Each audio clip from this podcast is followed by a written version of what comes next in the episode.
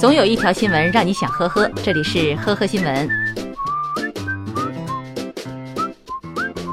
近日，江苏苏州的一名十岁男童因为成绩不好，遭父亲打了一顿，一气之下竟然偷开汽车出走，打算回老家找爷爷奶奶去。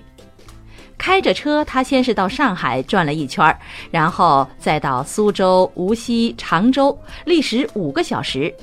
被交警查获的时候，小男孩已经在高速上行驶了近二百五十公里。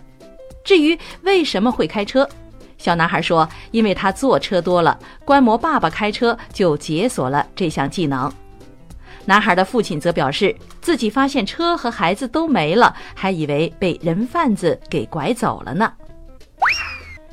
近日，上海闵行的一名女司机杨某，仅仅因为四十五元的停车费和小区保安发生口角争执，而后竟然将车辆直接停在小区的出入口，锁好车门，扬长而去，造成高峰时段小区道路堵塞。民警到场后，经过反复劝说，杨某仍置若罔闻。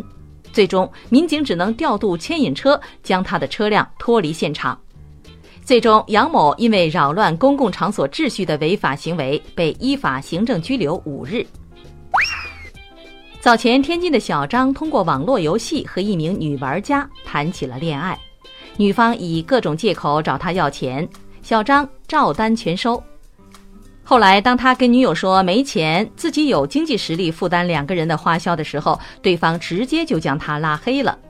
小张报警以后，民警在黑龙江将嫌疑人彭某抓获，然而对方却是男儿身。小张知道以后非常的惊讶，称交往的时候两人明明语音通话过，对方是正宗的娃娃音呢。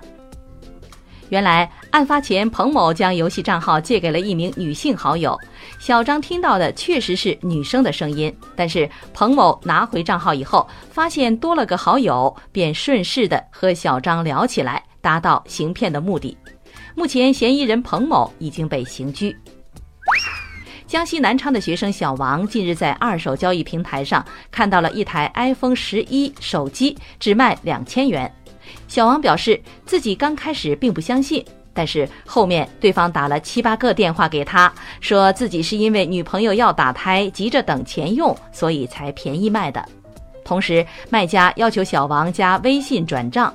为了保险起见，小王还和对方进行了视频通话。看到对方发出快递以后，小王相信了对方，先支付了一千二百元。一天之后，他才发现快递根本不是寄给他的。自己的微信号也被对方拉黑了。